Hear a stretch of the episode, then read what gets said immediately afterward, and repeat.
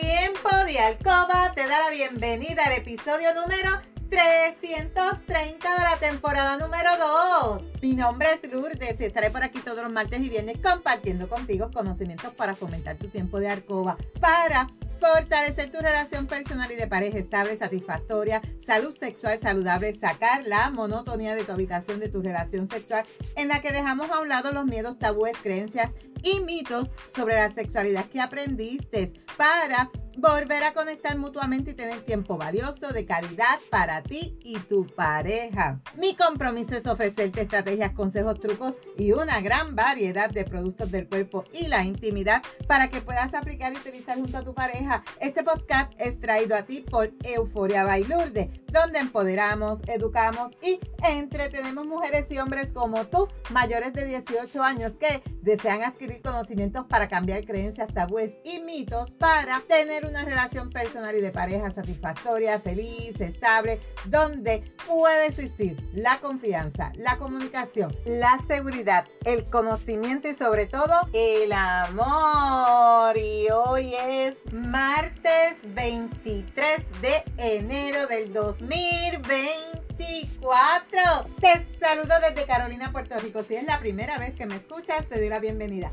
Si llevas tiempo escuchándome y me sigues desde mi primer episodio, bienvenida y bienvenido a otro episodio más de tu podcast favorito. Y el tema de hoy, quizás ya tú hiciste tus resoluciones, las anotaste, no las anotaste, las dijiste al aire, pero hoy vamos a hablar cómo tú debes plantearte tus propósitos de este año para poderlos hacer realidad. ¿Qué tenemos que hacer para que lo que tú quieres que, que este año se haga realidad? Y te voy a dar dos lemas que yo uso o dos frases que yo utilizo mucho y es que tus pensamientos son tus resultados.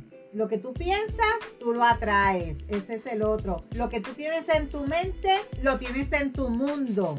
Si cabe en tu mente, cabe en tu mundo. Así que todo va a depender de lo que tú estés pensando, de lo que tú estés analizando versus lo que sale por tu boca. Porque quizás tú dices, ay, este año yo me quiero ir en este crucero más grande del mundo, el Icon of the Sea que vino a Puerto Rico. Pero ella empieza, ay, pero ¿y con qué dinero? El dinero no me sobra, el dinero no me da pues ya tú bloqueaste ese deseo con tus mismos pensamientos. Así que vamos a conocer un poquito más sobre este tema. Cuando comienza cada año, ¿qué? Comienzan nuevos propósitos, nuevos objetivos, nuevas metas, nuevas resoluciones. Para que estos cambios que tú pretendes en tu vida se hagan realidad, se recomienda seguir una serie de pautas que hoy yo te voy a decir. Y es que en todos los momentos pueden ser para que tú te puedas trazar nuevos objetivos y evaluar lo que se ha conseguido y lo que no. O sea, no tienes que esperar a que llegue el nuevo año, lo puedes hacer en cualquier momento del año. Sin embargo, casi siempre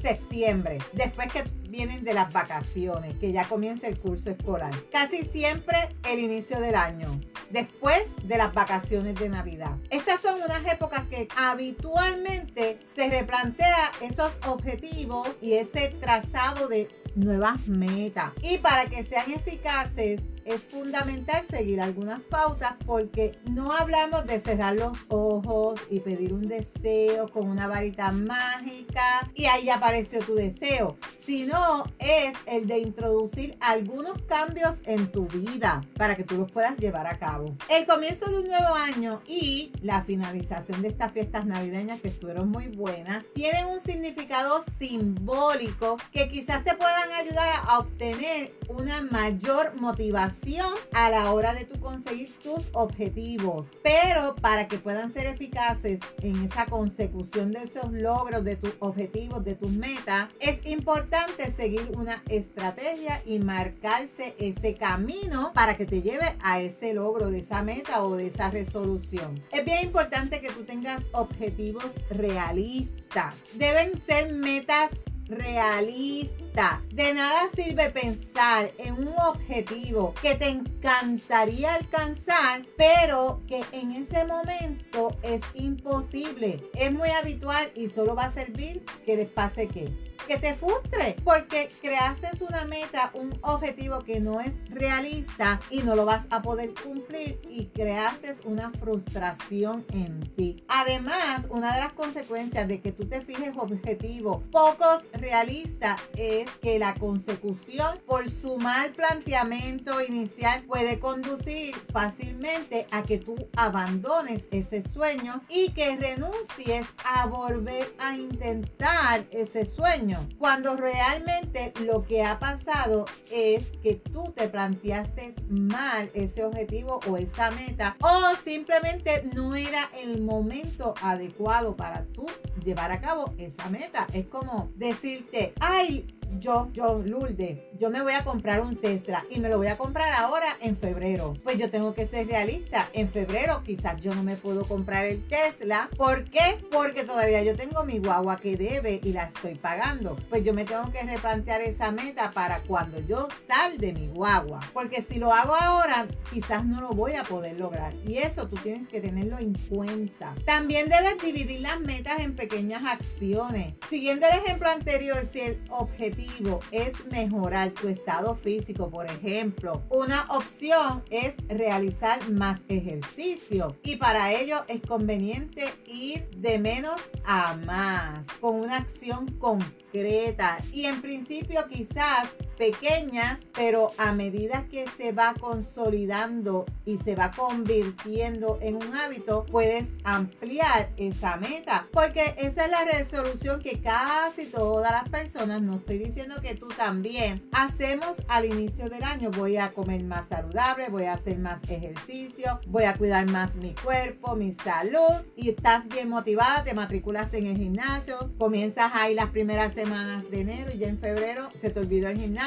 se te olvidó comer saludable, se te olvidó todo, porque quisiste hacerlo tan de lleno que no pudiste. Debes ir poco a poco, poco a poco. También no necesariamente te tienes que matricular en un gimnasio, puedes comenzar a caminar cerca de tu casa en un parque. Ok, voy a caminar dos veces en semana. Después tres veces en semana. Después cuatro veces en semana. Y después hasta que camines todos los días. Con respecto a si es viable plantearse varios objetivos o es mejor que te concentres en uno solo, la importancia es que tú seas realista respecto a todo lo que tú quieres cambiar o lograr. Tú puedes pensar en varios objetivos para el año nuevo.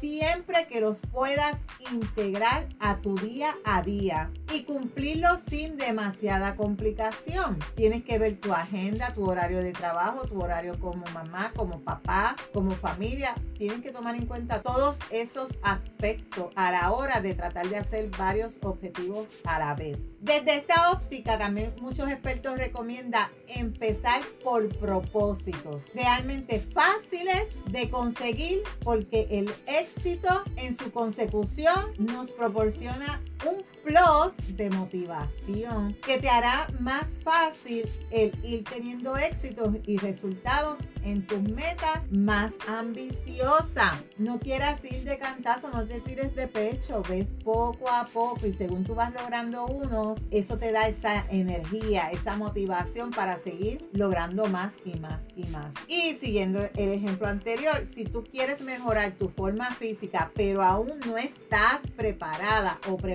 para correr, quizás lo más razonable que tú puedes hacer es comenzar a caminar, como te dije ahorita, un día a la semana, dos días y vas aumentando hasta que tú mismo te fijes una meta sencilla en conseguirla y a la misma vez vas subiendo hasta comenzar a correr 10 minutos, 15 minutos, media hora y ya tú vas a ver cómo no vas a crear frustración y no vas a abandonar esa meta de querer correr y hacer ejercicio. También debes tener tu motivación propia. Otro aspecto bien importante para tener éxito en tus propósitos es plantearte objetivos que de alguna manera te apetezcan a ti, no que estén impuestos por factores externos, porque el éxito y la motivación están muy relacionados. Si tú te propones un objetivo que te apetece a ti, va a ser mucho más fácil que lo cumplas que si el objetivo es impuesto por tu pareja, por tu hijo, por tu mamá, por un familiar. Porque quizás no vas a tener la misma motivación que si fuera tuyo propio. Esto significa que tú conseguirás más éxito en las metas si estas tienen que ver con actividades que te resulten agradables o que hagas para ti mismo o para ti misma. Por ejemplo, si tú decides bajar de peso para estar más en consonancia con algún cánono de belleza, porque aquella te critica o porque, pues, para complacer a los demás o porque el médico te lo recomendó. Es más difícil que tú tengas éxito que si la motivación sale de ti, de que tú estás convencida, convencido que si tú alcanzas tu peso óptimo, tendrás mejor salud, vas a disfrutar más de un bienestar en tu salud, te vas a ver mucho mejor. Que no lo hagas ni por tu pareja, ni por tu hijo, ni por nadie, porque ellos no te van a dar esa motivación. Esa motivación tiene que salir de ti para que tú lo puedas llevar a cabo. También un propósito requiere de un plan. Es fundamental tener en cuenta que con ese objetivo no solamente basta y ahí quedó, sino que es necesario trazarse un plan de acción concreto y que tú puedas definir las condiciones bajo las que se va a llevar a cabo ese objetivo. Un propósito no es cerrar los ojos, como te dije ahorita, y pedir un deseo o tener la varita mágica y ya, no. Esto significa que tú tienes que pensar el día en que comenzarás tu plan y cada cuánto tiempo vas a revisar ese plan, si se está avanzando, si no se está avanzando. Por ejemplo, a partir del 22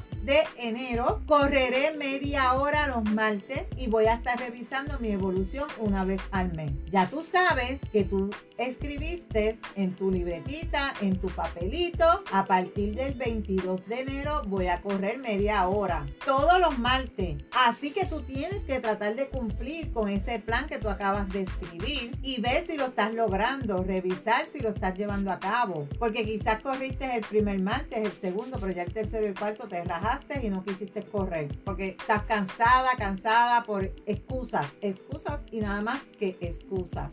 Alternativas para no dejar atrás por las excusas que te acabo de decir. Otra recomendación es pensar alternativas por si en algún momento no puedes llevar a cabo ese plan que acabas de diseñar. Ejemplo, si está lloviendo y tú habías dicho que ibas a hacer ejercicio en la pista, en el gimnasio, pues si llueve, haré ejercicios en casa. O si el martes trabajas hasta tarde, o sea, el martes que tú ibas a correr media hora, trabajaste hasta tarde, saldré a correr entonces el miércoles. Es bueno tener fijos esos planes opcionales para ser constante en tus objetivos y no utilizar excusas, esas pequeñas dificultades que pueden surgir para que tú abandones tus propósitos y tus objetivos. En estos tiempos de que hay pandemia, que hay coronavirus, que hay muchísimas cosas, hemos aprendido la importancia de ser flexible y de poder buscar siempre opciones alternativas. Y eso debes tenerlo también en tu plan de tus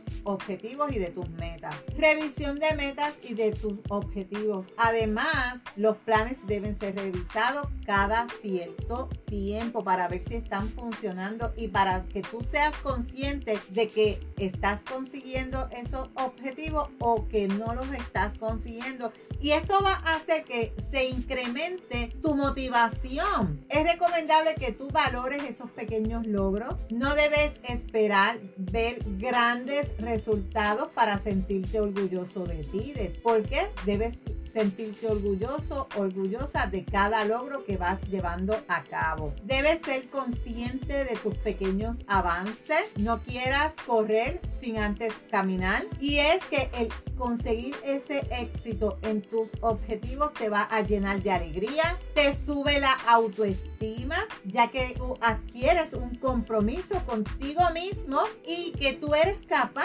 de cumplir todos los objetivos. Por el contrario, si tú no cumples esas metas planteadas, te vas a frustrar y vas a ser más probable que no vuelvas a intentarlo. Así que ves, poco a poco. Y si nunca lo habías hecho, más todavía. Evaluar qué puede estar fallando.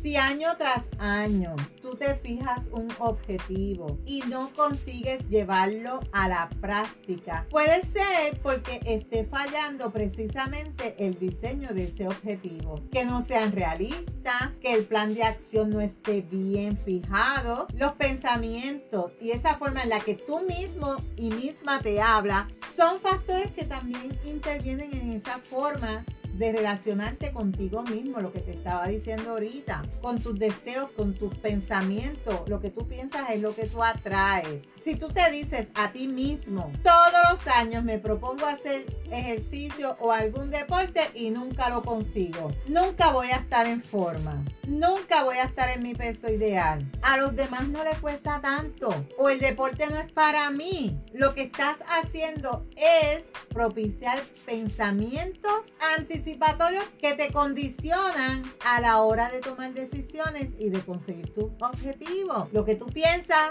es lo que tú vas a tener. Lo que tú piensas es lo que tú atraes. Y tus resultados son tus pensamientos. Por ende, cambia esos pensamientos negativos que tienes sobre ti mismo y comienza a pensar positivamente. Este año yo me voy esforzar porque este año yo tengo que estar en mi peso ideal por mi salud, porque yo me amo, porque porque no lo puedo lograr, porque yo mismo soy mi bloqueo, porque yo mismo digo que no puedo. Pues entonces vamos a cambiar esos pensamientos para que tú veas cómo todo comienza a ser diferente. Por último, no rendirte. Con respecto a si es conveniente seguir intentando una meta que no has conseguido o hay que saber desistir porque esto no es lo mío. Yo no sirvo para esto. Yo voy a ser gorda, gordo. Yo voy a ser flaca, flaca yo olvídate, no puedo. Intentarlo siempre va a ser una buena opción porque te señala el punto de partida.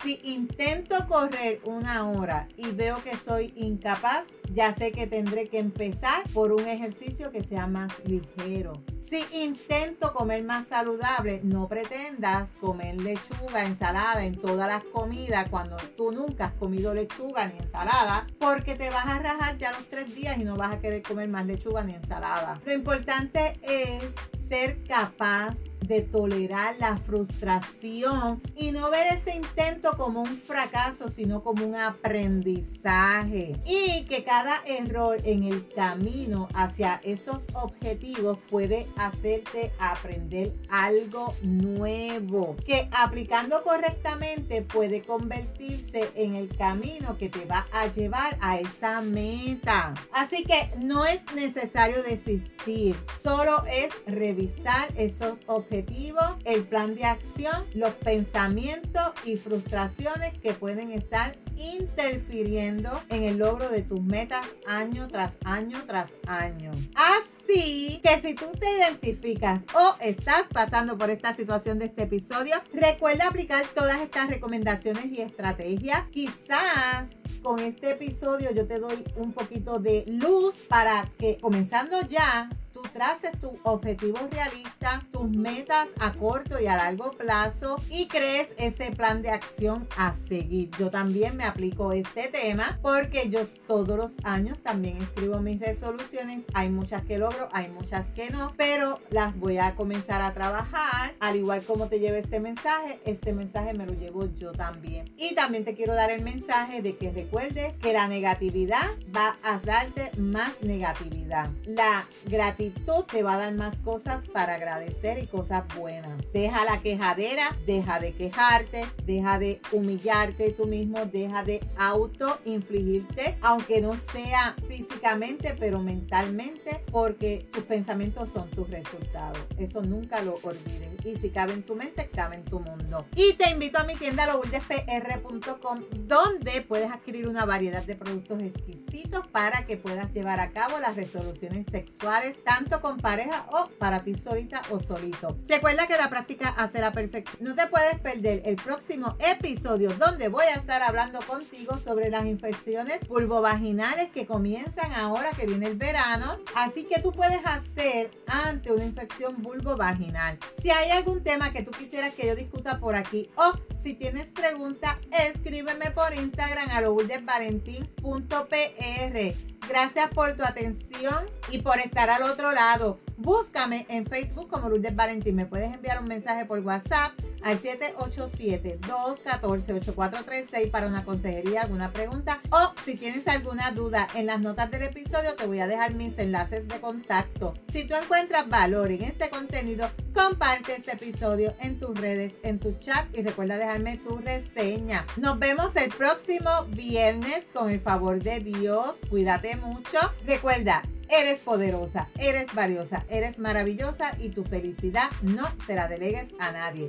No dejes de soñar, no dejes de soñar. Cuídate.